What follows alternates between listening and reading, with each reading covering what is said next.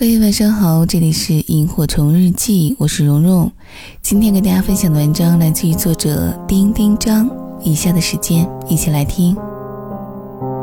老太太总是心急火燎的暴脾气，老头总是慢吞吞的，被老太太骂了一辈子，没回过嘴。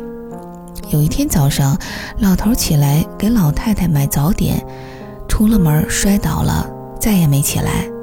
老太太说：“你慢了一辈子，就这事儿办得这么快。”还有说，一位八十五岁的爷爷没办法去重症监护室里看老伴儿，就每天写封情书，让护士读给他听。他说：“五十二年的共同生活，每年每天都值得我记忆，我为你加油啊！”然后画了两个人的画，又附了一句。对不起，眼力不济，把你画丑了。我看了这两个故事，很难受，也很欣慰。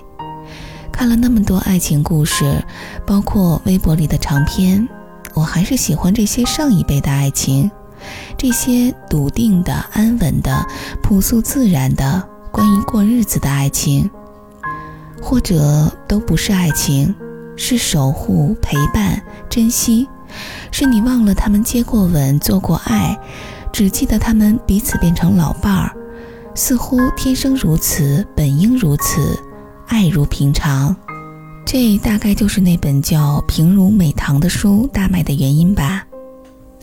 这些都是大爱的显现，小爱则更具象。在没有大的时间跨度的情况下，或许可以由此来判定。这个人到底爱不爱你？用了多少心思？问了几个朋友，你在爱里最感动的小事是什么？胖姑娘说：早上被吻醒，立刻有画面感。极瘦的那个说：晚上睡觉被一只手捞过去。我说：捞字儿用得好，显得对方孔武有力，而自己又特别瘦。不胖不瘦的那个说。就是自己头一天被他陪着逛街试了的衣服，第二天都买来放在了床头。我说买的好，显得非常用心、豪气，而且有钱。这些被人惦记的好处，在日后的岁月里，风干为我们值得被认真对待的凭证。当然，还有一些成为自己爱过一个人的依据。一个朋友等待着爱人到来，在卧室里吹了好多好多气球，腮帮子都吹疼了。等爱人到的时候，有点缺氧，差点晕倒在床前。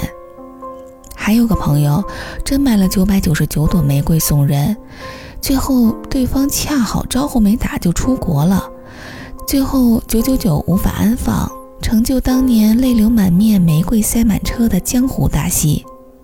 太多的感动都被我忘记了，之前各种一写再写，现在也不想提及。之所以被开篇的故事感动，大概是终于承认不再年轻，激情不在了。比如，你拿一屋子气球迎接我，我会觉得好难收拾，踩破了吓到狗可怎么办？或者，真有九百九十九朵玫瑰到访，我会觉得不好意思，真不好意思。真是活该没有大型的主题礼物送给自己啊！但最后和朋友们达成的共识是：桥段固然难能可贵，而陪伴才是长情且久远的。那些超过他们能力范畴的爱，常常贡献让人感动的片段，比如着手笨脚做了第一顿饭，或者一向不大表白的坐着公交车就突然塞过来一只耳机，和你共同听一首歌。又或者，一个不写字的人突然写出一首长诗。一个人愿意感动你，大概是更接近真爱吧。相爱如此容易，持续总是艰难，这是这个时代留给我们共同的课题。是啊，都那么爱自己了之后，爱别人真的好难。好在有老人家们让我们看到希望。我愿意看人为情感付出成本。如果加上时间线，时间线又足够长，那就更加感人了。你说人活一生不是用来讨好别人，却总身不由己，迷醒之间来回狂奔。突然都已老了，还是放不下溜走的爱恨，很多聚聚散散，有始无终，遗憾的剧本。从此恍恍惚惚，头也不回的奔向远方。有过美好梦想，美好沮丧，美好的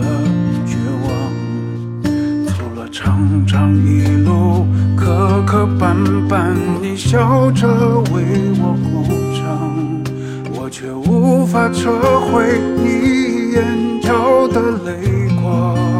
如果我可以陪你走